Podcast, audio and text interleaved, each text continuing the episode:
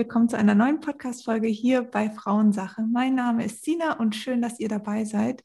Ich bin heute nicht alleine und zwar ist die liebe Kim Hoss dabei. Ich bin ganz aufgeregt und ich freue mich total. Hi Kim.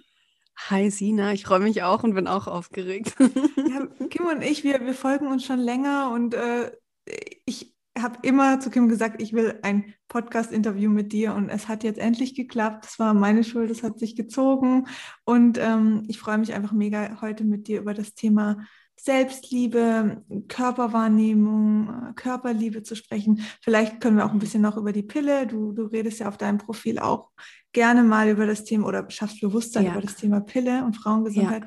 Ja. Ähm, lass uns einfach mal loslegen. Ja, ich habe gerade schon überlegt, wie lange wir uns schon folgen. Und das hat, glaube ich, angefangen auch mit meiner Reise zu mir selbst, sage ich immer. Mhm. Ähm, die habe ich erst angefangen, als ich 30 Jahre alt war oder ja, ja ungefähr 30. Davor habe ich mich nie mit mir richtig selbst beschäftigt und das finde ich so krass. Und genau das ist auch, was ich auf Instagram mache ähm, zeigen, wie ich mich mit mir selber beschäftige. Also so, so komisch das klingt, aber das ist ähm, bei vielen noch nicht richtig irgendwie angekommen. Also mhm. ich finde es schade, dass es bei mir 30 Jahre gedauert hat, ähm, bis ich angefangen habe, mal meinen Körper irgendwie kennenzulernen. Ich weiß nicht, wann hat das bei dir so angefangen? Ja, also ich habe ja mit 26 abgesetzt und da kam ja. dann auch so der Grundgedanke, weil ich ja. habe dann mich mit der, mit der Thematik Ernährung beschäftigt.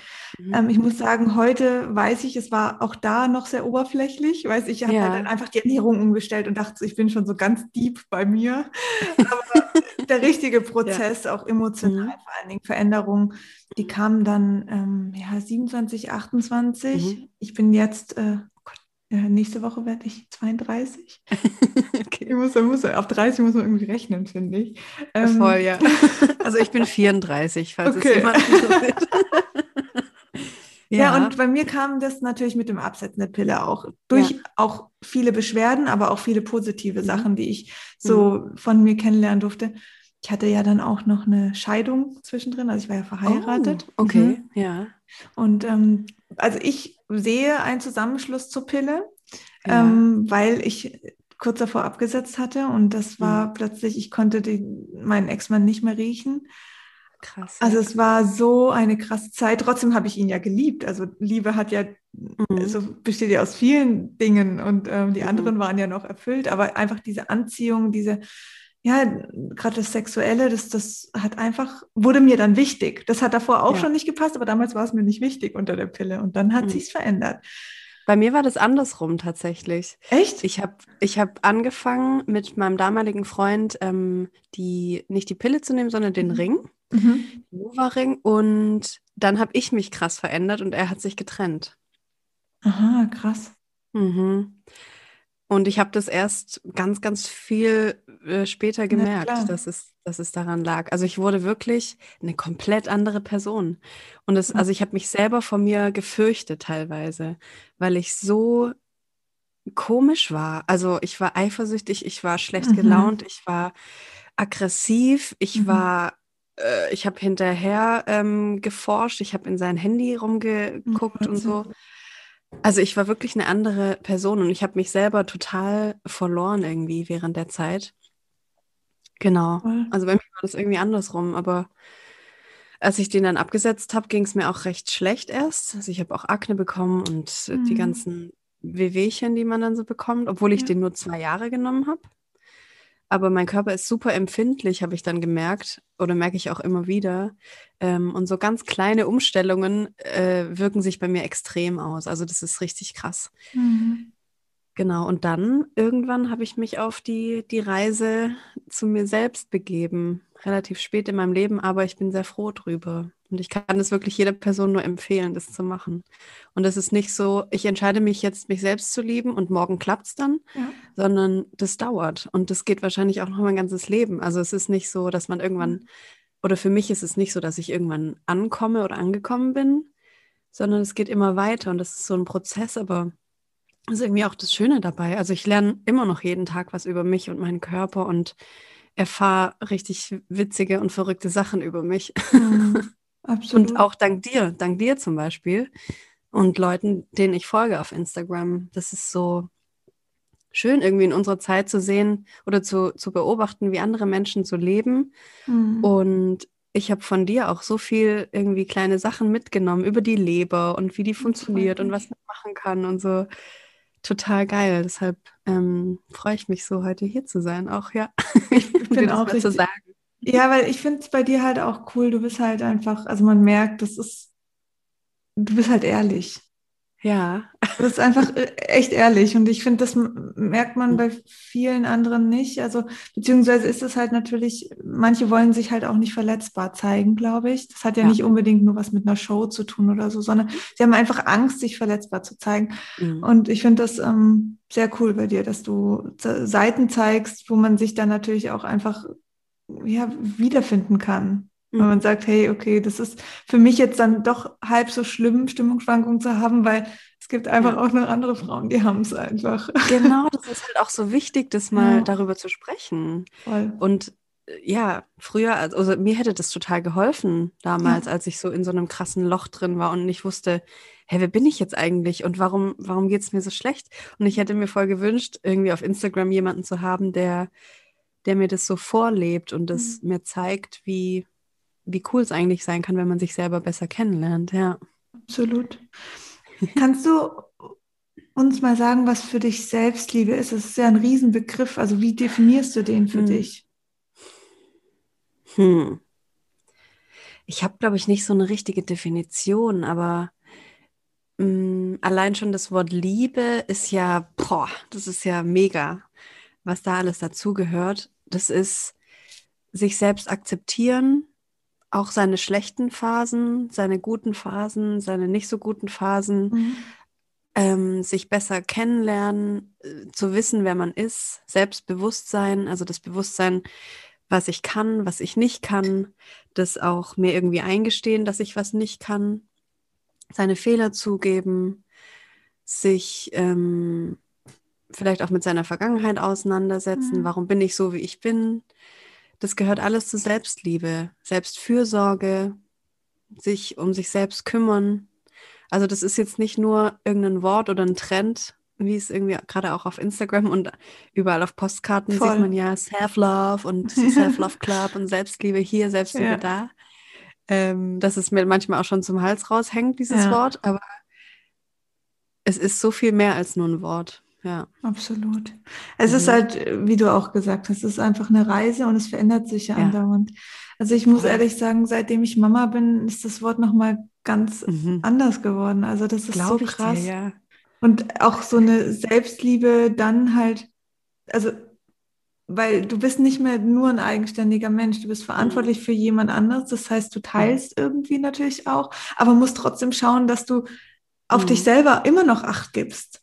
Und es mhm, ist so, so doppelter Job. Es, ja. ist, es ist wirklich nicht einfach, aber mhm. ich glaube, umso wichtiger ist es gerade für Frauen, die auch sagen, hey, ich möchte eine Mama werden, ähm, ja. dass man sich dem Thema auch davor schon annimmt und, und mhm. sich bewusst wird, weil ich finde, es mhm. danach ist so, es ist einfach zu viel. Es ist mhm. zu viel und du willst ja irgendwie deinem Kind auch was zeigen und was, was vorleben. Und ich glaube, dass das ist für uns, also wir, ich finde, wir haben alle irgendwie ja auch eine Verantwortung gegenüber den Jüngeren und ja. ähm, was wir denen zeigen, gerade, ich finde, gerade wir Frauen natürlich auch, was zeigen wir jungen mhm. Mädchen, wie mhm. sie, dass sie nicht dasselbe Thema haben wie wir, mhm. ähm, dass sie sich Dinge nicht trauen, nicht trauen, Nein zu sagen oder einfach mit 13 mhm. die Pille nehmen und dann ist es halt so, weil man macht es halt so, sondern da auch mhm. Sachen hinterfragt und so. Also man hat natürlich schon eine Verantwortung, aber irgendwie ist es auch schön. Also ob man jetzt Mama ist oder nicht, das spielt gar keine Rolle, sondern ja, ja. Ich meine, äh, bei dir ist es ja vielleicht auch so, dass Jüngere dir folgen oder vielleicht auch andere Frauen, die jetzt Kinder haben und die das dann Absolut, wieder. Ja, genau. Also ja. es ist, ist, schon sehr, sehr wichtig, finde ich. Und ja, für mich ist, ist das Thema, also ich sehe das eigentlich ähnlich wie du. Das Wort Selbstliebe ist so, es ist eigentlich wie Ernährung. Ernährung ist auch einfach so ein riesen, riesen Wort und für jeden mhm. ist es mhm. was anderes. Für jeden tut was anderes irgendwie gut. Mhm. Ähm, und ich glaube, es ist vor allen Dingen wichtig hinzuschauen, was wurde mir auch übergeben. Also wie war meine Mama, wie war mein Papa, was gibt es vielleicht auch ein Mangel, den ich habe an Liebe. Ich glaube, also das ist bei mir tatsächlich ganz stark so gewesen, dass ich lange Zeit einfach immer versucht habe, diese Liebe zu bekommen von meinen Eltern und dadurch halt das Gefühl hatte, das ist so meine Selbstliebe dann. Aber dann habe ich mich halt ja wieder abhängig gemacht. Das Ding ist auch, wir oder unsere Generation hat es selten gelernt, was das überhaupt ist, mhm. Selbstliebe oder Selbstfürsorge. Ähm, das musste ich dann erst mal lernen. Also ich habe nie das bei, beigebracht bekommen, mich mit meinen Gefühlen auseinanderzusetzen oder wenn ich bockig war, das dann auch mal durchzuhalten, sondern es wurde immer so weggeschoben. Jetzt mhm. hör auf zu heulen, du darfst das und das nicht fühlen, wie du, du bist jetzt traurig, hä, das ist doch gar nicht schlimm und sowas. Mhm. Ähm, und das hat mir sehr viele Probleme bereitet. Ähm, in meinem späteren Leben dann. Und ich finde das so wichtig, Kindern beizubringen. Also ich arbeite auch ab und zu mit Kindern mhm. und da sehe ich manchmal auch, wie die Eltern mit denen umgehen und es mhm. tut mir echt im Herzen weh. Also Kinder sind halt so was Geiles, die sind so, mhm. so echt und ehrlich und unverblümt und so rein irgendwie. Und da ist es voll gefährlich, wenn man da irgendwie scheiße mit denen umgeht. Das werden die für ihr Leben lang immer mittragen und niemand erklärt denen, wie sie sich dann irgendwann selbst lieben. Also das muss man wirklich aus eigener Kraft raus schaffen. Und wenn du das aber schon als Kind beigebracht bekommst, wie es ist, mit deinen Gefühlen umzugehen und mit deinem Körper und mit anderen Menschen vor allem, dann ist da schon so ein geiler Grundstein gelegt. Und das finde ich so, so mega wichtig, ja. Wie hat sich das bei dir auf Beziehungen ausgewirkt? ja, wie du sagst, ich habe immer oder ich habe nicht ge gewusst, was eigentlich Liebe so wirklich ist. Mhm. Für mich war Liebe halt immer angeschrien zu werden. Und so dementsprechend habe ich mir dann halt auch Partner ausgesucht, die einfach scheiße mit mir umgehen. Und für mich war das halt normal. Also das war echt ein Problem. Und das habe ich auch erst vor drei oder vier Jahren mhm. so wirklich gecheckt und habe mich dann aber auch mit einer Therapeutin hingesetzt und ja. mal geschaut, warum ich mir immer solche komischen Männer aussuche die halt ähnlich sind wie ein Familienmitglied, das mich so geprägt hat. Klar. Ja. Man kennt es halt so. Das ist für einen ein so. Stück genau. Normalität, man braucht es ja. und dadurch hat man ja auch, also Liebe kann man ja ganz verschieden aufnehmen. Manche werden auch irgendwie geschlagen oder so und brauchen das tatsächlich, weil das ihre Form von Aufmerksamkeit mhm. ist. Also es ist ganz traurig ja. und dramatisch, aber ähm, ja, das ist halt diese Zuwendung, diese Aufmerksamkeit, die definiert jedes Kind und dann natürlich auch jeder heranwachsende Mensch ja für sich ganz eigen. Und da loszulassen und das ja. neu für sich zu definieren, puh, das, das ist, echt eine Hausnummer. Ja. Mhm, also ich finde es gut, dass du Fall. das auch mit der, mit der ähm, Psychologin ansprichst. Ich bin selber auch, also mein Papa ist ja recht früh verstorben und ich habe mhm. dann, ähm, ich habe gemerkt, ich kann das nicht alleine. Also ich brauchte einfach Hilfe und es ist so wichtig. Also man muss auch nicht Dinge, manche Dinge schafft man auch nicht alleine. Für mich war das aber genau der Punkt. Ich wollte immer alles alleine machen mhm. und ich habe mich nie getraut, um Hilfe zu beten. Ich habe auch manchmal einen Umzug alleine gemacht.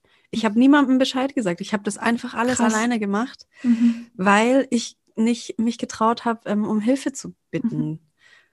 Weil ich das nie gelernt habe. Ich musste immer stark sein. Ich musste immer die Starke sein. Ich durfte nicht heulen. Ich durfte nicht zugeben, dass es mir schlecht geht.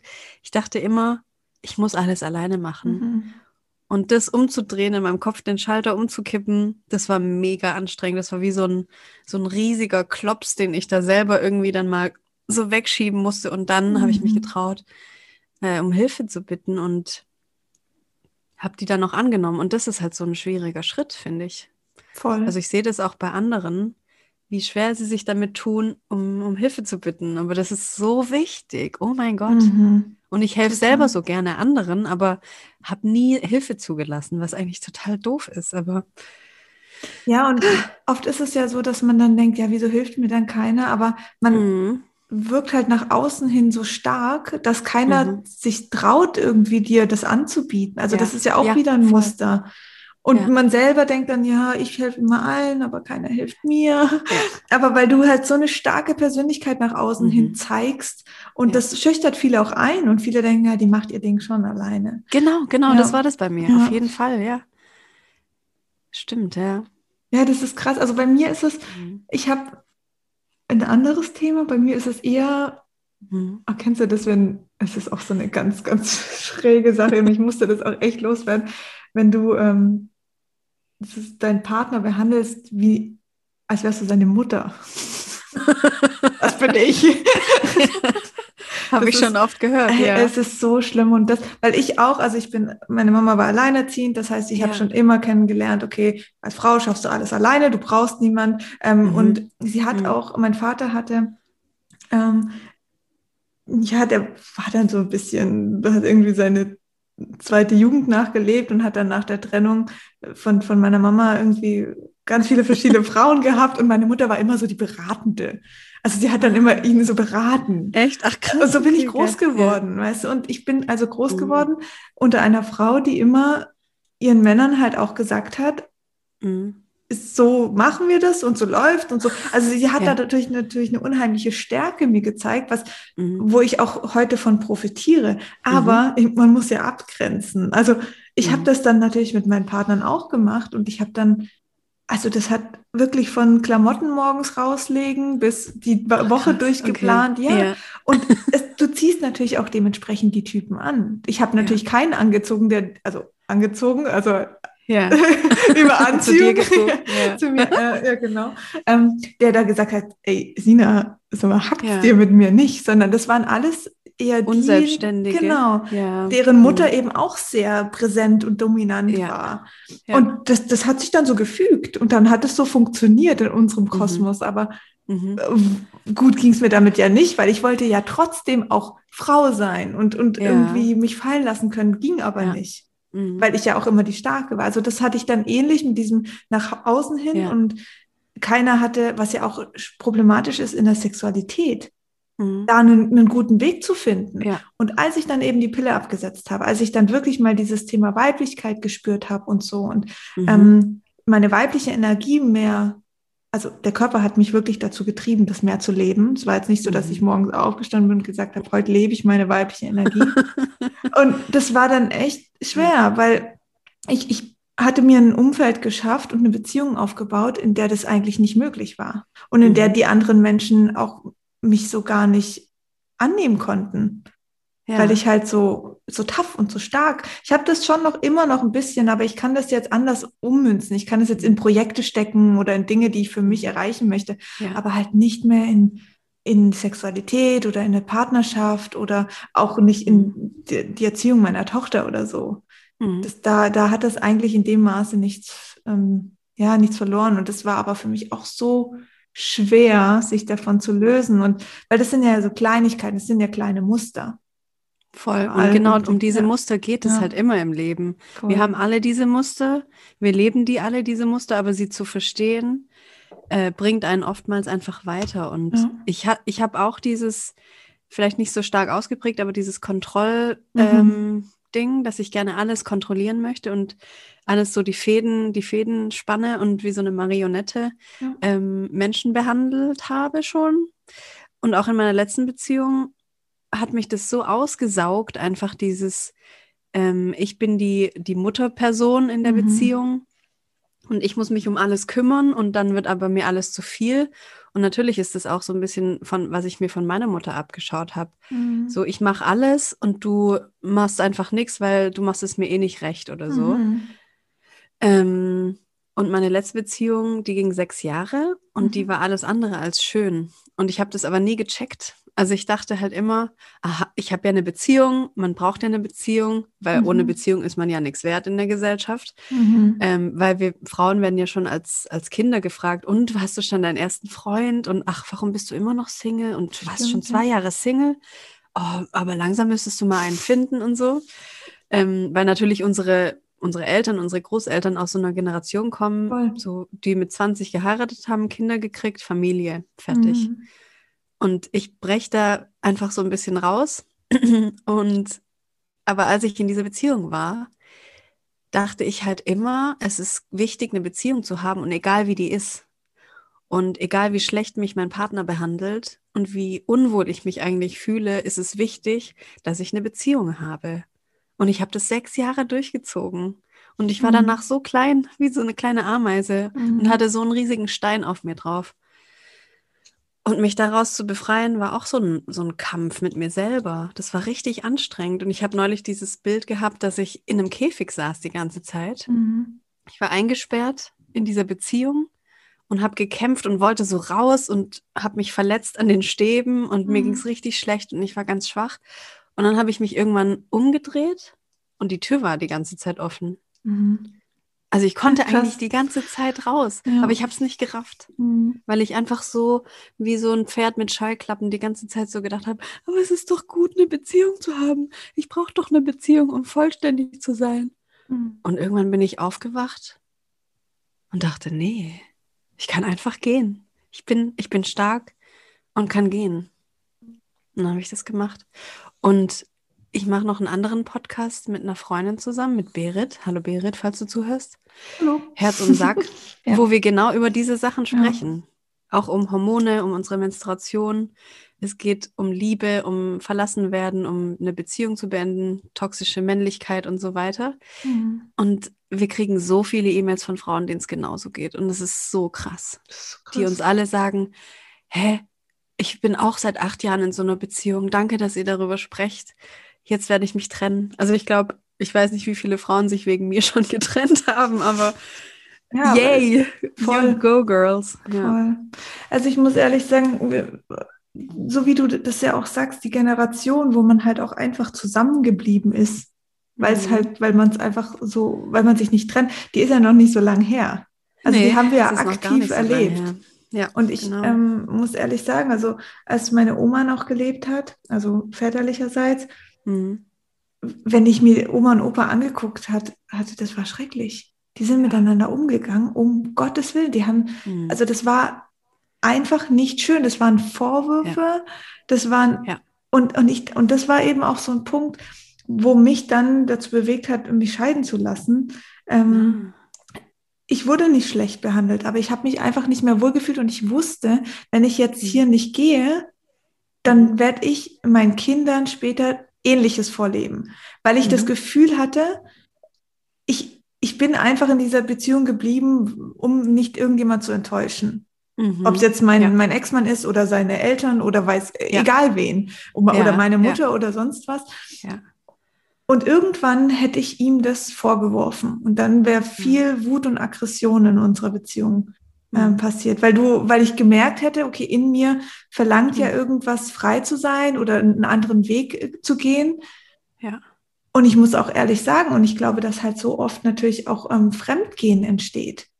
Weißt mhm. du, wenn du nicht raus kannst oder dich nicht traust, ähm, eine Beziehung zu verlassen, aber dein Trieb innerlich dich trotzdem zu was Neuem oder zu was anderem ja. oder sonst was, aber du hast nicht den Mut, diese Entscheidung zu treffen, ja. Und tust es aber trotzdem, weil in ja, das Innerliche, diesen, diesen Drang und diesen Wunsch danach, der ist halt mhm. halt da.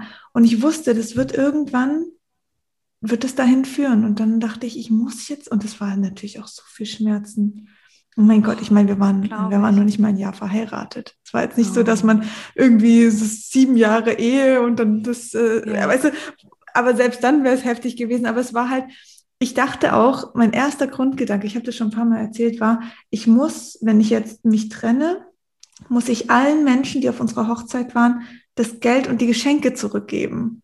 Mhm. Das ist weißt verrückt, du? dass man immer an die anderen erstmal denkt. Ja, ich dachte, wie, wie werde ich dem jetzt wieder gerecht, ja. dass die sich nicht denken, ah, die Alte, ja. der hackt's doch, jetzt habe ich ja 50 Euro geschenkt und jetzt geht die. Und, äh, und wie war das dann? Also hast du jemandem was gesagt oder kam da Reaktion? Nee, oder?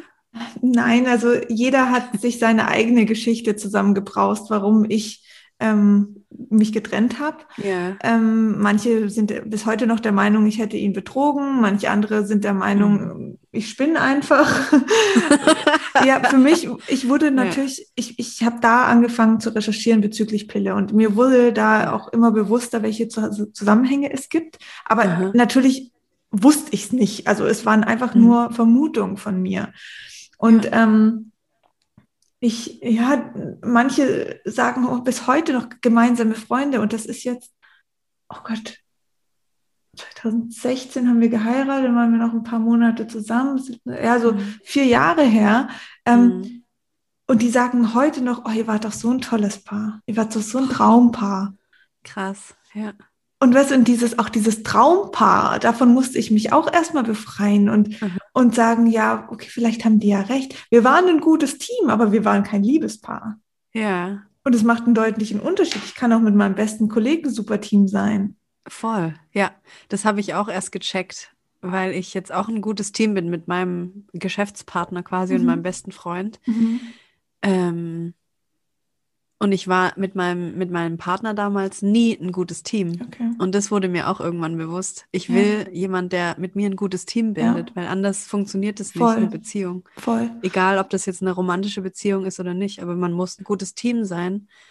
Und genau. in einer romantischen Beziehung muss man aber auch Liebe empfinden füreinander so. und ja. für sich selber. Ja. ja, und mir wurde tatsächlich dieses, dieses Thema Liebe auf Basis von mhm. Anziehung, Leidenschaft, mhm. ähm, wurde mir plötzlich wichtig. Und das eben daher der Zusammenschluss auch unter, mit der Pille, weil ich hatte halt mit ja. Pille keine Libido. Das heißt, Aha. Sexualität war für mich völlig irrelevant. Und ich mhm. habe ja mit 14 angefangen, also ich kannte meine Sexualität oh, krass, ja. nicht. Ich mhm. hatte auch, ich habe Sex gehabt, weil man es in Beziehungen hat. Mhm. Aber nicht, weil man ein Verlangen danach hat, weil es schön ist oder sonst ja. was, sondern weil man es einfach hat. Und dann habe ich es über mich ergehen lassen. Oh, das ist und, so schlimm. Und das ist krass. Und ich habe teilweise eine Wut verspürt. Ich weiß nicht, ob du dieses Gefühl kennst, aber ich hatte, wenn du keine Lust auf Sex hast, aber du machst es jetzt einfach, damit du nicht diskutieren musst, dann. Tatsächlich habe ich das noch nie gemacht, weil ich erst spät eben mit, mit diesen künstlichen mhm. Hormonen angefangen habe und früh eine sehr, eine sehr gute Verbindung zu meiner Sexualität ja. aufbauen konnte, zum Glück. Wobei, ich bin sehr christlich aufgewachsen. Mhm. Und mir war immer bewusst, ich habe erst Sex, äh, wenn ich verheiratet bin. Okay. Also als ich so 15, 16 war, als so meine Freundinnen ihre ersten Freunde hatten oder sexuelle Erfahrungen, war ich so, nee, ich warte, bis ich verheiratet bin und ich bin ganz brav. Ein gutes Mädchen. gutes Mädchen. und jetzt, ähm, naja, was ich auf Instagram mache, passt nicht mehr so ganz zu meiner Vergangenheit, aber okay. Und Gott sei Dank. Gott sei Dank, genau. Das war aber auch so ein Kampf für mich. Mhm. Also ich musste so viele Kämpfe schon mit mir selber kämpfen, das ist unglaublich. Aber es hat mich voll stark gemacht. Und da war es halt auch so, ich hatte meinen ersten Freund und dann war es so, oh Gott, aber jetzt muss ich ja mit dem schlafen. Der erwartet es bestimmt. Mhm. Und dann habe ich aber mit dem drüber gesprochen. Und hier stehen wir wieder vor einem geilen Punkt, Kommunikation. Voll. Kommunikation ist das A und O ich kann das noch hundertmal sagen oder tausendmal, ist mir egal. Es ist so wichtig, miteinander zu sprechen. Und ich habe dem gesagt, hey, ich weiß irgendwie nicht, wie, wie das funktioniert, aber ich finde dich total gut und ich würde voll gerne mit dir schlafen. Aber ich habe diese Vergangenheit und mir war immer klar, ich schlafe erst mit jemandem, nachdem ich verheiratet mhm. bin. Und er so, hä, ist doch voll der Quatsch. Sex ist doch was voll Schönes. Und er hat mich auch nie dazu überredet oder so und war so voll, toll einfach. Das war ein toller erster Freund und dann hatte ich mit 18 mein erstes Mal mhm. und es war wunderschön. Und ich habe nie dieses Gefühl gehabt, ich muss jetzt mit jemandem schlafen, nur weil man das halt so macht. Und das fand ich, glaube ich, ganz gut. Das ist so, so wichtig. Ist. Ja. Das ist so wichtig und das ist mir halt komplett ähm, mhm. verloren gegangen, beziehungsweise ich habe das mit 26, ja. habe ich die Pille abgesetzt und ja. habe eine Libido bekommen und du kannst dir vorstellen, wie überfordert ich war. Ich meine, ich war, also, ja. also ich, ich, ich, hatte ja keinerlei Zeit, mich irgendwie da ranzutasten und ey, das war... Vor allen Dingen auch, weißt du, so Dinge wie Selbstbefriedigung oder so war für mich pervers. Okay. Es war für mich ja. pervers. Ich dachte so, das, mhm. meine Freundin, die haben immer gesagt, also die haben mich schon so abgestempelt, wie als wäre ich halt irgendwie so völlig frigide und keine Ahnung. Ja. Und so bin ich halt dann, so war ich dann halt einfach. Ja. Und ich finde halt auch, ich habe das nie gelernt irgendwie. Und da ja auch nochmal zum Thema Selbstliebe, dieses, diese, dieses Körperbewusstsein, was gefällt mhm. mir, was gefällt mir nicht. Und deswegen habe ich auch einfach jahrelang Dinge über mich ergehen lassen. Mhm. Und das ist so schlimm, das ist so schrecklich. Mhm. Ähm, und wenn ich das heute mit meinem heutigen Bewusstsein mir überlege, dann denke ich mir, oh mein Gott, Sina, bitte, was ist da passiert? Aber es, ja, es ist so, und da auch auszubrechen natürlich. Und für mich war tatsächlich ja. da nur eine Trennung möglich. Also ich habe es nicht geschafft mit meinem damaligen Ex-Mann, weil da kam eben die Libido und so. Und ich kannte ihn ja, wir waren sieben, acht Jahre davor schon zusammen und hatten diese Gemeinsamkeit sozusagen auf dieser Ebene nicht. Und ich habe es nicht geschafft, das mit ihm ähm, entstehen zu lassen. Okay. Weil ich das Bedürfnis hatte, das alleine zu machen. Mhm. Und deswegen auch die Entscheidung, also das war der Hauptgrund zur Trennung, weil ich gemerkt habe, ich kann mich jetzt nur kennenlernen und entdecken, wenn ich mich Alleine. von dieser mhm. Beziehung löse. Obwohl die Beziehung, also wenn man verschiedene Aspekte betrachtet, mhm. sehr gut war. Also mhm. wir waren wirklich auch, wir waren ein Team und wir haben uns gut mhm. verstanden, es hat alles gepasst und so, aber eben nicht dieser Part. Und ich konnte das. Ja. Und, aber das musst du ja natürlich jemand erstmal erklären. Und ja. du findest ja selber die Worte nicht richtig in diesem Zustand. Voll. Und das fand ich, oh, das war auch so, so eine heftige Zeit. Und ich dachte auch immer, ich, ich kann nie wieder richtig glücklich werden. Also mhm. ich, ich hatte diese ja, Zukunft nicht vor. Augen. Ja. Ich dachte, das, das mhm. wird nicht mehr. Aber trotzdem. Und wie ist er mit der Trennung umgegangen? Also war das dann eine eklige Trennung oder? Also, ja, wir sind heute super Freunde.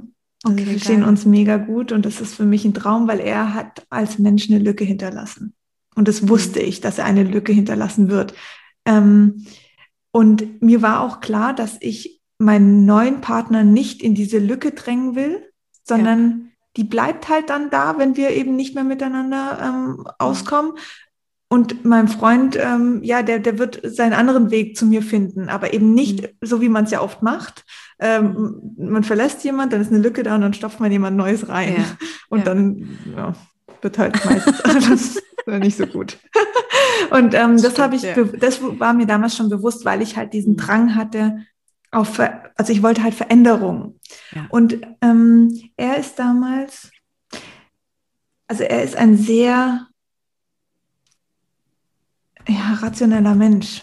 Mhm. Also äh, er ist auch Softwareentwickler und für ihn gibt es ein Problem und eine Lösung. So. Ja. Und ja. so geht er auch alle Dinge an. Ähm, das war für mich in der Beziehung nicht immer einfach, weil das mhm. Emotionale gefehlt hat. Mhm. Bei der Trennung tatsächlich war es für mich, weil meine Entscheidung halt schon fest war, mhm. konnte man damit besser umgehen, weil er gesagt hat, okay, pass auf, es ist jetzt so, ja. Und wir versuchen jetzt eine Lösung zu finden, wie wir damit umgehen können. Das war in dem Zusammenhang, also es war halt we ja. mit wenig Emotion. Okay. Ähm, ob das jetzt gut oder schlecht ist, ich weiß es nicht. Jedenfalls gab es keinen Rosenkrieg, es gab kein Drama. Ja. Für ihn hat es gepasst, weil er kennt sich ja auch nur so wie, also er ist ja so wie er ist, weißt du, und ja. konnte dann damit halt so umgehen. Ähm, und ich konnte recht schnell sozusagen aus der Beziehung oder aus der Ehe, das war ja natürlich nochmal eine andere Hausnummer. Ja. Ich hatte auch seinen Nachnamen und so, was für mich ganz komisch war. Also auch das ist oh, ein, ein ja. krasses Thema, finde ich, können wir auch nochmal kurz nachher drüber sprechen. Ähm, aber ja, es, es hat irgendwie, er war so schnell einfach da drauf und dran, ähm, für sich wieder eine Normalität zu schaffen. Mhm. Ähm, dass wir es wirklich irgendwie geschafft haben, über die Zeit, ähm, ja, uns trotzdem in die Augen zu gucken. Und wir haben schon kommuniziert. Also das ist auch ja, wirklich gut. hier ein Punkt. Wir haben, ich habe ehrlich gesagt, hey, ich weiß gerade nicht, was hier passiert. Keine Ahnung, aber ich muss das irgendwie machen. Und er hat, und ich fand es auch cool, weil ich meine, ich rede sehr offen über die Thematik. Mhm. Und ich habe ihn damals gefragt, ob ich meine Geschichte erzählen darf nach draußen, weil ich habe seinen Segen irgendwo gebraucht ich wusste ja, ich, ich gehe in die Richtung mit meinem Podcast und ich wollte irgendwie anderen Frauen damit da auch helfen. Mhm. Und er hat gesagt, das ist deine Geschichte und wenn du das machen musst, dann mach das. Ja, geil. Und das, also das war für uns wahrscheinlich auch nochmal und für mich auch so eine Art Verarbeitung und das ja. kann ich darüber auch sehr gut und sehr offen reden und ähm, ja, aber es war natürlich eine heftige Zeit. Auch da bin ich das erste Mal, habe ich alleine gewohnt dann. Also da kommen ja ganz viele Dinge. Ich dachte dann plötzlich, ich kann nicht mal irgendwie selber mein WLAN einrichten. Ich brauche ihn dazu. Weißt du, so, so, so, so ja. Sachen, wo du auch merkst, ja, ja da gibt es auch andere Menschen, die dir helfen könnten. Das ist witzig, dass du das sagst. Als ich mich kurz vor meiner Trennung befunden habe, habe ich eine Liste gemacht, warum ich noch mit ihm zusammen sein will. Mhm. Und da stand einfach nur Da stand nur, dass er meine Homepage betreut. Oh. Das war der einzige Grund. Okay, mhm. ja. Ist ja. gut. Und das hat mir aber auch so geholfen, das mal ja, auf, auf, auf, einem Papier zu sehen. Ja. Warum bin ich noch mit einer Person zusammen? Weil die meine Homepage betreut? Mhm. Bin ich eigentlich bescheuert? Cool. Wahnsinn, also wie viele Menschen gibt es, die Homepages betreuen können? Sehr viele. Ja. Heißt krass. Und ich mhm. finde es auch krass, wie ich dachte damals, ich kann mich auch nie wieder jemand irgendwie so öffnen. Und ja. aber ich habe dann jemand Neues kennengelernt und es ist, weißt du, es ist so krass, also mit der mhm. Zeit auch und irgendwie du gewöhnst dich dann wieder an, an einen anderen Mensch. Aber der Prozess war für mich schon sehr wichtig, weil ich jetzt mhm. einfach auch eine andere Art von Beziehung führe. Ja. Das ist schon so. Aber zum Thema Nachname, ich fand, ich weiß auch nicht, ah, ja. das war für mich, ich habe halt diesen Namen von ihm angenommen, weil man macht das ja auch irgendwie so. Oh, ja. Weißt du? Also die, ja. ey, du glaubst nicht, ich habe mich, es war wirklich meinen Nachnamen zu verlieren, einen neuen Nachnamen plötzlich zu haben nach, ja, wie alt war ich da? 27. Nach mhm. 27 Jahren, ähm, das hat mich völlig fertig gemacht, aber ich habe das immer ja. weggedrückt. Immer weggedrückt und ich habe auch ganz mhm. lang gewisse Dinge, die, also ich hatte auch nie ähm, eine andere E-Mail-Adresse.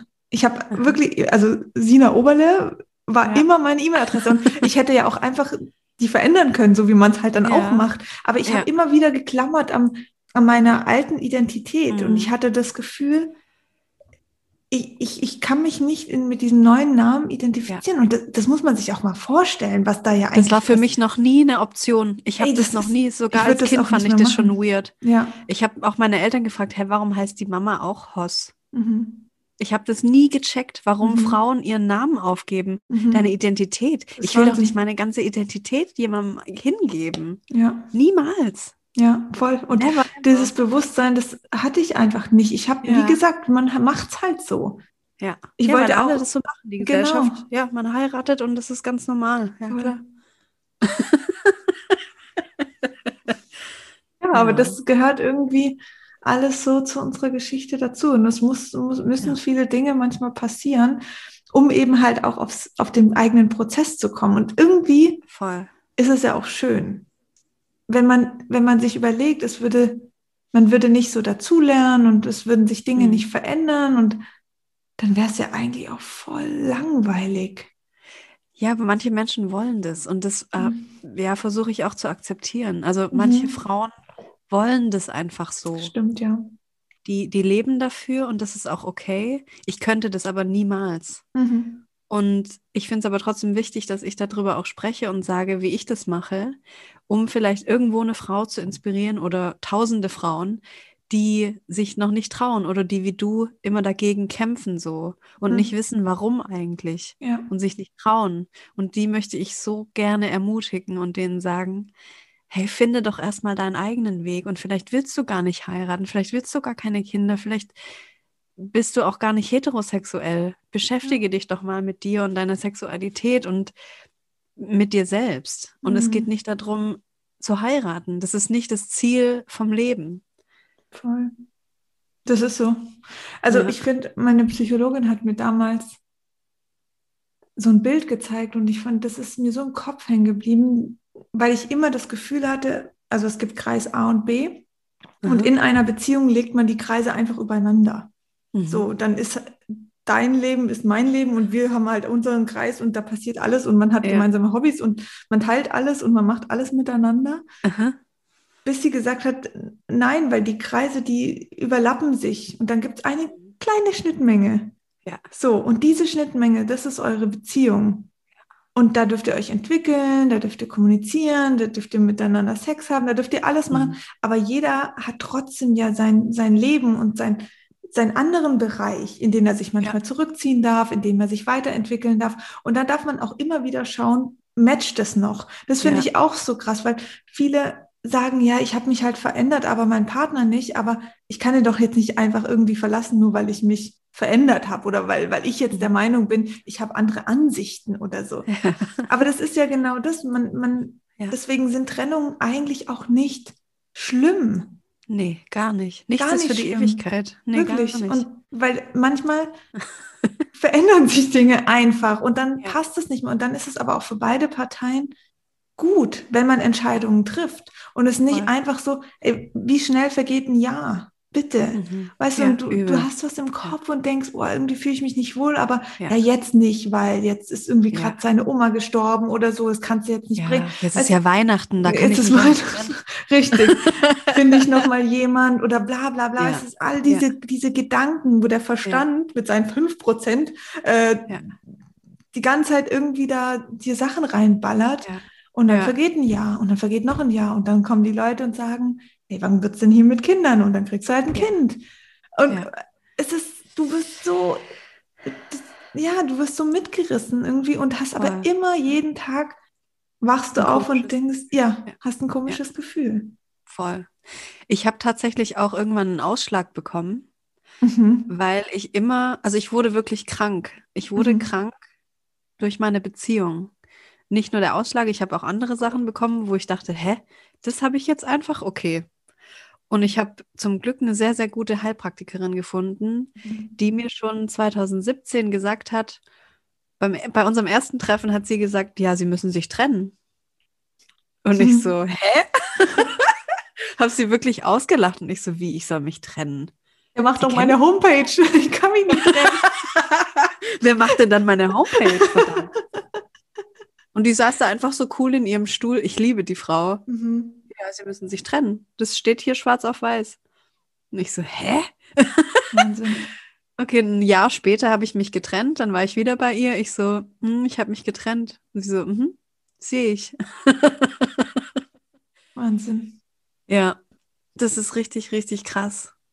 Und das ist auch ähm, für mich so ein wichtiger Punkt, dass natürlich, weißt du, wie viele Menschen hört man, die irgendwelche Themen, Krankheitsbilder haben?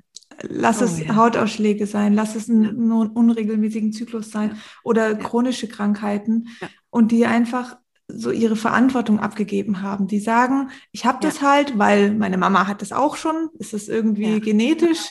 Es ist, äh, man, man hat gerne dieses, es ist nicht, lag nicht in meiner Verantwortung, ähm, sondern irgendjemand anders ist schuld, mhm. ähm, weil man da nichts verändern muss. Ja.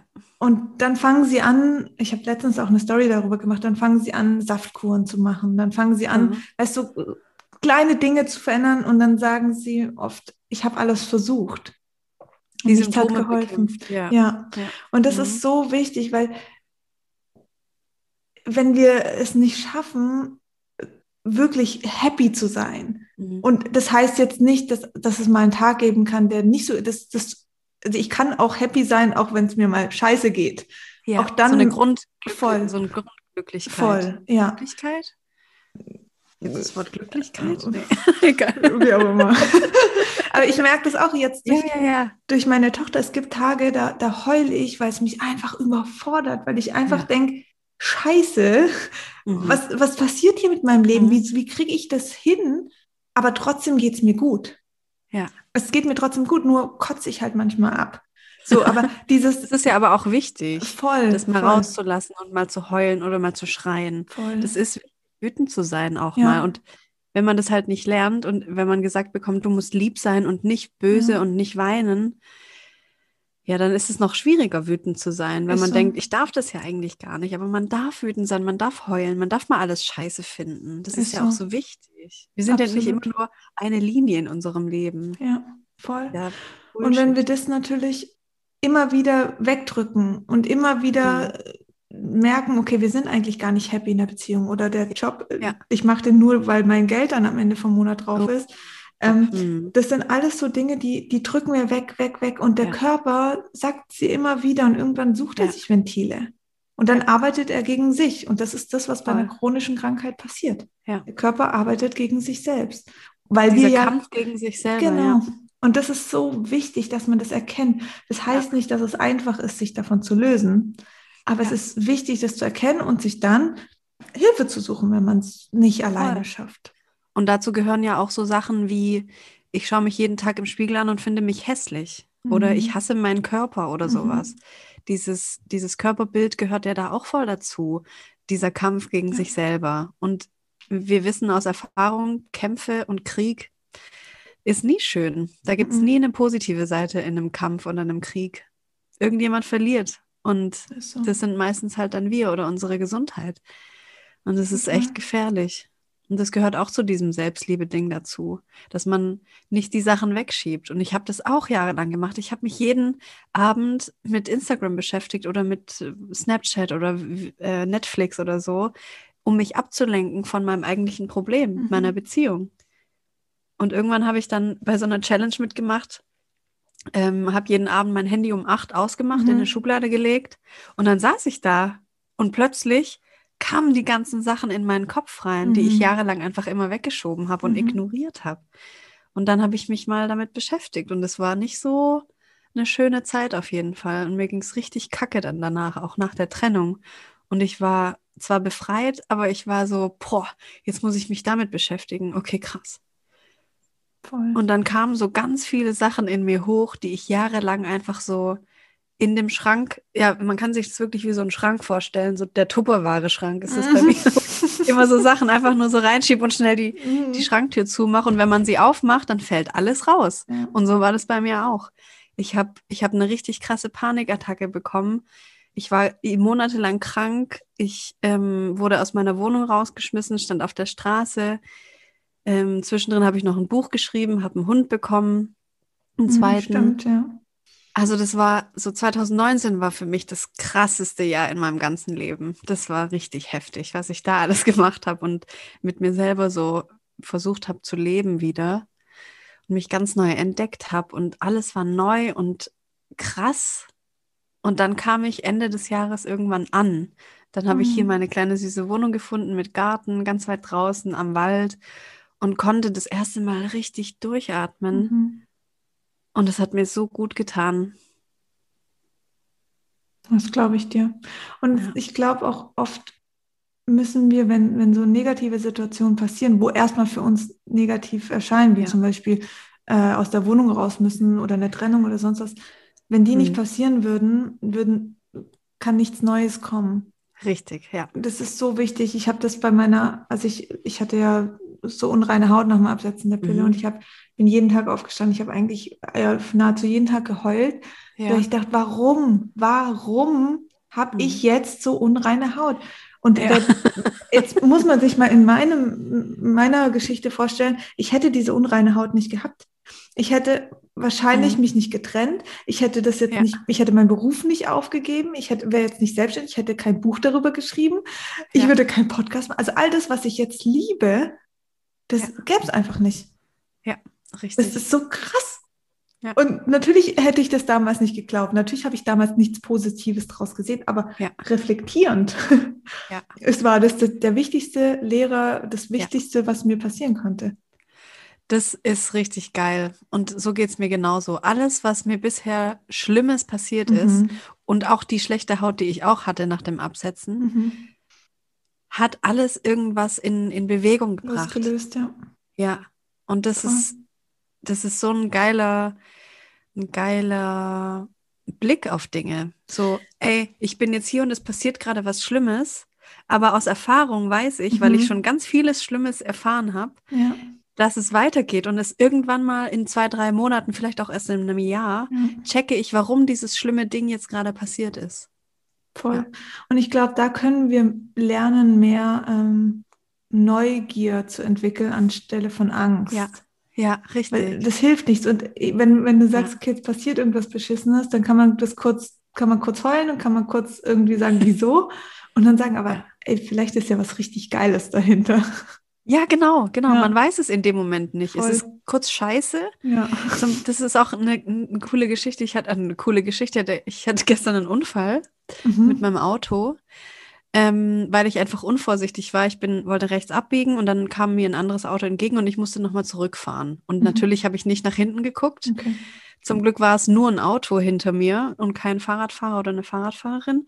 Und ich bin so ganz bisschen so draufgedatscht auf das Auto hinter mir. Und dann habe ich so ganz schnell gedacht, ja, das ist jetzt passiert. Aber es ist nicht, also es ist nichts Schlimmes passiert. Dann bin ich ausgestiegen und die Frau hinter mir, aber das kann doch nicht sein! und ich so, doch, das kann sein. Ich bin Ihnen gerade auf Ihr Auto gefahren. Es tut mir schrecklich leid. Ich war unvorsichtig. Ähm, hier sind meine Daten, meine Versicherung, meine Handynummer, mein Ausweis. Ja.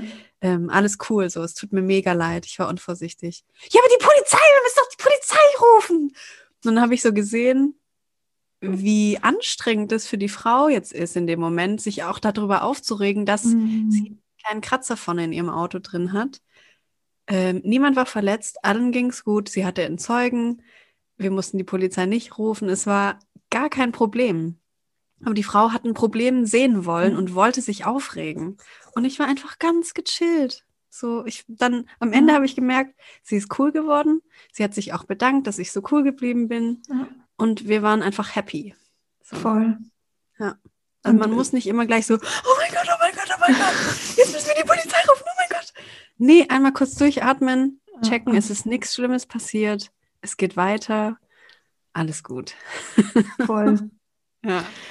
Bevor wir, oh, es ist immer dasselbe, jetzt reden wir wieder schon wieder so lang. Und ja, wir könnten noch vier Stunden äh, voll. Reden. Ich will aber gern ein Thema, ja. aber das würde mich, da würde mich deine Meinung extrem zu interessieren.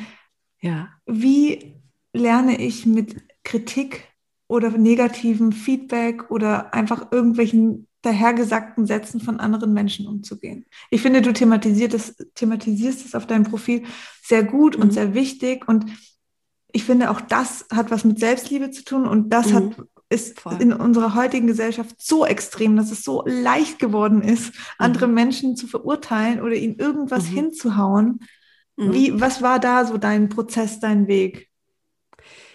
Also auch das habe ich nie gelernt. Ich habe nie mhm. gelernt, mit Kritik umzugehen. Mm, weil mir vorgelebt wurde, Menschen machen keine Fehler. Mhm. Und wenn du einen Fehler machst, dann musst du den vertuschen und du musst ähm, so tun, als wäre nie was passiert und als wärst du nicht schuld. Mhm. Und es ging immer darum, wer hat Schuld und das war es dann so. Also ich habe nie gelernt, so ein bisschen von meinem Papa, ja, so, ähm, hey, ich habe gerade Scheiße gebaut, es tut mir voll leid. Das habe ich nicht so richtig verinnerlicht. Und es war auch ein Lernprozess für mich. Und auch dieses ungefragte Kritik von Menschen, die ich überhaupt nicht kenne, mir zu, zu sehr zu Herzen zu nehmen, war so ein Ding, wo ich auch dann oft mh, mm, mich selbst sehr oder sehr streng zu mir war und ge gedacht habe, okay, das muss ich mir jetzt zu Herzen nehmen, was die fremde Person aus Buxtehude mir sagt, über mhm. Instagram zum Beispiel, anonym.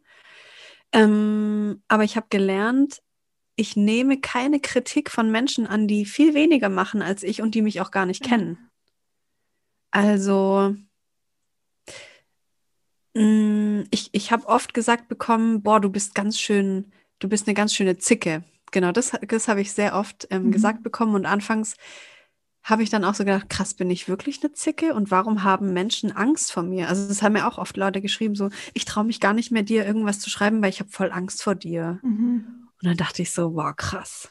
Und dann war ich voll traurig und dachte irgendwann, hey, Moment mal, das ist ja gar nicht mein Problem. Wenn jemand vor mir Angst hat, mhm. dann ist es ja deren Problem. Mhm. Wenn ich Angst vor einer Katze habe, ist es der Katze ja scheißegal. Also ich kann der Katze zwar sagen, hey, fuck, ich habe gerade voll Angst vor dir, aber die Katze kann ja nichts ändern. Nö, die, sie ist halt einfach eine Katze. Und genauso habe ich das dann gecheckt. Ja, stimmt. Menschen, die vor mir Angst haben, sind mir scheißegal. Mhm. Also das mhm. ist nicht mein Problem. Oder die, die mich eine Zicke finden. Mhm. Ich bin keine Zicke. Ich sage gerne meine Meinung und ich sage auch, wenn mir was nicht, nicht passt. Und das lernen wir halt auch nie. Wir lernen nie zu sagen, wenn uns was nicht passt. Wir lernen auch nicht zu sagen, wenn, wenn wir keinen Sex wollen. Ja. Weil wir ja denken, man muss ja Sex haben. Ähm, und dieses Nein sagen oder laut zu sein, wenn, wenn einem was nicht passt, das, da haben wir Frauen echt ein extremes Problem, mhm. weil wir das nie lernen. Wir lernen das nie. Männer oder Jungs kriegen immer schon gesagt, ja, stell dich nicht so an, du bist ein Junge, du, du kannst das, du machst das, du schaffst das und so. Mhm. Ähm, bin ich kurz ins Schwäbische reingerutscht. ähm, aber wir Mädels, wir müssen halt immer süß und lieb sein. Wir müssen immer süße Kleidchen tragen und dürfen nie, nie böse sein und keine Zicke. Oh mein Gott, Zicke ist ja furchtbar. Du darfst nicht so zickig sein. Jetzt stell dich nicht so an. Hm? Alles gut, nicht weinen. Ja. Nö, nö, nö, nö. Und das ist so, äh, das kotzt mich voll an. Voll. Weil das immer nur Probleme mit sich bringt. Weil dann sagen wir mal nein und dann werden wir belächelt. Haha, die kleine Zicke. Nee, Meine Mama ja. sagt voll oft zu meiner Tochter, ähm, ach, du bist so brav. Oh. Dich kann man richtig gut, was, was sagt sie immer? Dich kann man richtig gut handeln. Okay. Und dann sage ich, also ich grätsche da rein. Ja. Und ich meine, meine Tochter ist jetzt achteinhalb Monate, die kommuniziert ja. jetzt über eine Sprache noch nicht mit uns, aber ja. ähm, sie nimmt ja auf. Und ich sage mhm. ihr dann immer, du musst nicht brav sein. Brav sein ist nicht cool. Das ist nicht schön. Und du darfst auch schreien und du darfst wild sein und du darfst irgendwie ja. bunt sein. Und ähm, aber du musst da aktiv, also meine Mama, die meint das mhm. ja nicht böse und meine Oma, die mhm. meint, meint das, die, das ist ein, das ist so ein ja, Kretz. so. ja. Und ja. Man muss da wirklich aktiv reingehen. Ja. Und voll. Das ist so wichtig, dass eben unsere Generation, wo das halt, wo diese Veränderung wahrnimmt und die auch spürt, ähm, mhm. dass wir das unterbinden. Also egal, ob es jetzt ja. bei der eigenen Tochter ist, aber natürlich grätsche ich jetzt nicht irgendwie fremd rein, aber man kann trotzdem immer wieder ähm, das, das, Bewusstsein schaffen. Und ich finde genau. das so, weil das prägt ja meine Tochter. Wenn die immer wieder, und wenn es nur von der Oma ist, hört, hey, du bist so brav und dich kann man total gut handeln, ja, dann kannst du dir vorstellen, was die sich dann für einen Typen später aussucht, der sie halt gut handeln kann. Einer, der sie gut handelt, ja. Und es ja. ist einfach, es ist so wichtig, was wir, wie wir kommunizieren. Und noch ein Thema zu diesem ähm, Kritikthema. Auch ja. ich musste natürlich durch Instagram lernen, mhm. damit umzugehen. Ähm, mhm. Bei mir ging es nie irgendwie, also selten hat jemand fachlich was zu mir gesagt. Das war meistens, also ich habe ein Thema und das ist meine Rechtschreibung. Also ich habe einfach keine gute Rechtschreibung. Ja.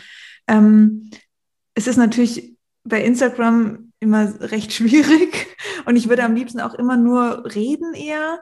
Ähm, ja aber ich mache den Untertitel trotzdem, weil ich das, mhm. weil ich es persönlich auch schöner finde, wenn jemand anders das macht. Deswegen mache ich das so. Das habe ich für Aha. mich so gesetzt, aber ich schreibe das halt schnell und ja. ich fokussiere mich da nicht drauf, weil es mir ja. nicht wichtig ist. Es ist dir nicht wichtig. Es ist genau. mir nicht mhm. wichtig.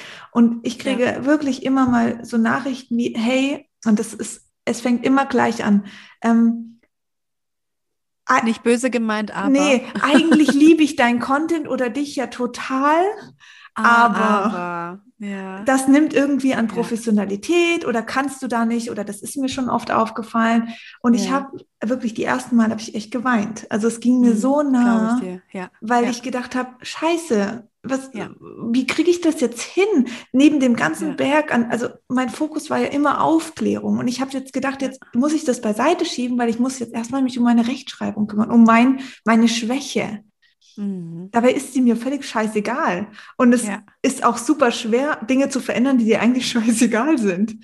Übel, ja. Und dann finden die Leute was anderes. Ja, ja, Und genau. Das mit der Rechtschreibung ist ein guter Hinweis. Ähm, ich habe nämlich meine Mutter auf Instagram deshalb blockiert, weil sie immer nur meine Rechtschreibfehler ah, ja. kommentiert hat. Jahrelang. Ja, mhm. Also ich konnte so einen langen Text irgendwie mhm. schreiben mit richtig krassem ja. Inhalt über ein mega geiles Thema. Ja. Und dann habe ich irgendwo eine statt einem geschrieben. Mhm. Dann hat sie mir eine E-Mail geschrieben, hier hast du dich übrigens vertippt, ja. deine Mutter. Und ich dachte mir so, nee, fick dich jetzt einfach mal. Voll. Also klar ist es meine Mutter, aber auch, also das ist auch nochmal so ein Thema. Ähm, wir können uns nämlich auch von Familienmitgliedern trennen. Ja. Auf Krasses Thema, da müssen wir jetzt nicht noch ganz krass, ja. aber, aber absolut das hat mir nicht gut getan. Die mhm. Kritik von meiner Mutter, diese, das war nicht mal Kritik, das ist einfach nur, weil sie es besser weiß und mhm. Rechtschreibung ist auch nicht jetzt, doch, es ist schon meine Stärke, aber man, man verschreibt sich halt mal und es ist ja. aber kein Weltuntergang. Mhm. Da, davon geht jetzt nicht irgendwo eine Welt unter, ja. weil da ein Buchstabe verkehrt rumsteht oder nicht steht oder zu viel. Das ja. ist nicht schlimm. Und es geht, sieh doch mal das Ganze. So, du machst so eine krasse Arbeit mhm. und ich liebe alles, was du machst und es ist so, mir scheißegal, ob da jetzt ein, ein M steht oder nicht. Mhm. Es ist wirklich einfach egal. es ist wirklich, und ich habe, für mich war das auch, ich habe da echt Situationen verbracht. Ich hatte zum Beispiel als mein erstes, als ich mein erstes E-Book, weißt du, dann habe ich es verkauft, das war ja noch schlimmer. An, äh, das, Fehler verkauft. Ja, ja, das war, das war dann echt, ich habe dann mein erstes E-Book ja. irgendwie für 7,99 Euro Und da waren dann irgendwie, dann habe ich dann halt eine Mail zurückgekriegt, hey, äh, da sind Rechtschreibfehler drin, irgendwie, ich möchte ja. mein Geld zurück. Glaubst du, wie es mir, oh. wie schlecht es mir ging? Oh Gott, ja, das glaube ich dir. Ich habe gedacht, und dann bin ich halt so, da kommt, da kommt ein Prozess. Ja. Da kommt ein absoluter Aut ähm, Automatismus, sagt man das? Auto, ja. ja, genau, wird dann äh, angetriggert und zwar habe ich dann ich glaube, in der Nacht- und Nebelaktion habe ich versucht, jemanden zu finden, der mir das verbessert, um ganz ja. schnell der Person das ja. dann zu korrigieren und zu schicken und dann den anderen ja. und dann die zu überzeugen, warum das jetzt passiert ist. Und ey, ich war Stunden damit beschäftigt, einfach nur ein positives Feedback von dieser Person zu kriegen. Weißt du, damit es mir wieder gut geht. Ja. In meiner Diplomarbeit, die, die drei Leute Korrektur gelesen haben, sind bestimmt auf jeder Seite vier Fehler. Ja. Ich habe die nicht gesehen und die drei Personen haben die auch nicht gesehen und trotzdem, ich kann mein Diplom nicht mehr angucken, mhm. weil ich nur noch diese Fehler sehe. Mhm. Und genau das ist das Problem. Es gibt Menschen, die sehen deine Fehler mhm. viel krasser als das, was du eigentlich machst. Und mhm. von diesen Menschen lasse ich mir nichts mehr sagen. Ich ja. lasse mir nichts mehr von diesen Menschen sagen weil und es mir nicht gut tut, mich, mich damit zu beschäftigen. Und es wird immer solche Menschen geben, die immer nur nach Fehlern suchen. Die gibt es und die tun mir echt ja. leid, weil die haben, die haben das Leben nicht kapiert. Mhm. Es geht im Leben nicht darum, Fehler zu suchen, vor allem nicht bei Menschen. Nee, und für die das macht, das macht einen richtig traurig und dann auch irgendwann so. krank. Ja. Ist so. Und ich habe mir dann irgendwann gesagt, nein, es ist mir scheißegal, ich schreibe trotzdem jetzt mein drittes Buch, obwohl ja. ich eigentlich keine Rechtschreibung beherrsche.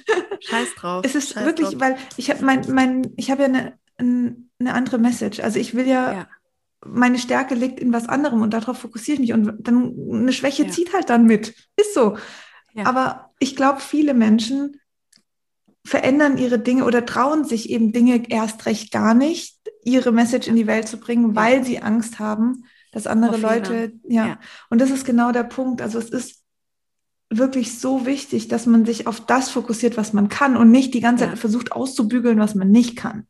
Richtig. Irgendein schlauer Mensch hat doch auch mal gesagt, Fehler macht man, wenn man was macht oder wenn mhm. man macht nur Fehler, wenn man auch was macht. Ja. Und wenn du dich halt nie traust, was zu machen und nie traust, Fehler zu machen, ja. dann wirst du ganz schön einsam und ganz schön traurig und es staubt dann dein ganzes Leben staubt ein, wenn du dich nicht mal raustraust, weil, weil du denkst, du machst einen Fehler. Voll. Absolut. Ja. Und deshalb finde ich auch diese, diese Idee von der Waldorfschule so geil, mhm. weil du mhm. auch nie bewertest, bewertet wirst oder nie nach deinen Fehlern gesucht wird. Ja. Aber das Schlimmste für mich in der Schule war, irgendeinen Test zurückzubekommen oder einen Aufsatz oder ein Diktat und da meine Fehler zu sehen. Das war für mich so, ja rot auf weiß, oh mein Gott, und ich habe so viele Fehler gemacht und ich kann nichts und alles scheiße. So klar ist es wichtig zu lernen, wie Rechtschreibung funktioniert und so, aber oder schreiben zu können, aber dieses mhm. immer sich auf die Fehler zu konzentrieren, das finde ich einen falschen Schritt. Und es beginnt schon so früh. Also ich merke, ich lerne halt jetzt auch durch meine Tochter so viel, weil ja, du vergleichst auch. Und das ist, du kommst mhm. da in, eine, in, eine, in ja. ein Universum rein, das ist absolut krass. Und ja. alle Mütter sagen, mein Kind kann das schon und mein Kind kann das schon. Und du oh. denkst die ganze Zeit, ja. meine Tochter hat noch keine Zähne, ist jetzt achteinhalb Monate, andere haben schon Zähne. Und mhm. was ist mit ihr? Weißt du? Und dann gucke ich mhm. immer nach den Zähnen und sage, wann kommen deine Zähne?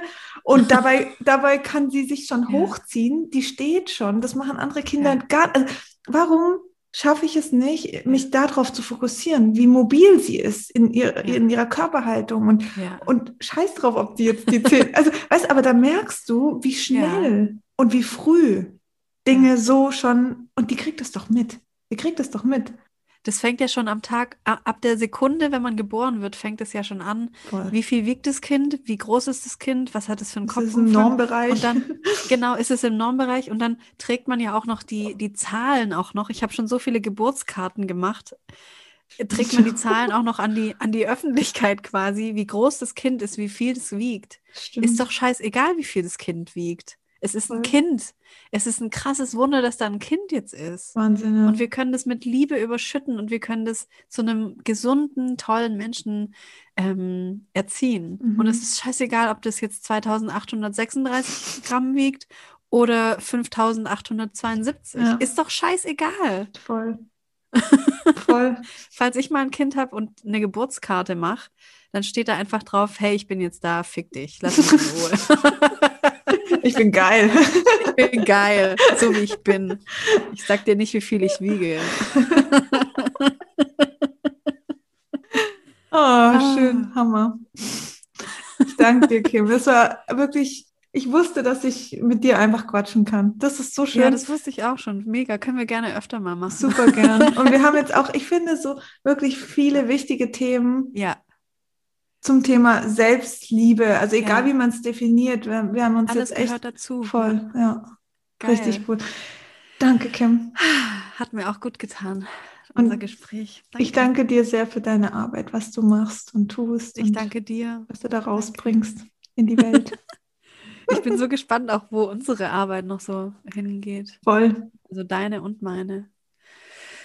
Es wird geil. Es wird richtig cool. Und an alle da draußen, ähm, ah, Kim, sag doch noch mal kurz, wo man dich findet. Genau, ihr findet mich zurzeit auf ähm, Instagram. Meine Webseite wird gerade überarbeitet von mir selber. Oh. ähm, da findet ihr mich unter Kim ganz viele Unterstriche Hoss. Mhm. So heiße ich da, da findet ihr mich und ich freue mich über ein kleines Hallo, wenn ihr mir neu folgt. Ähm, genau.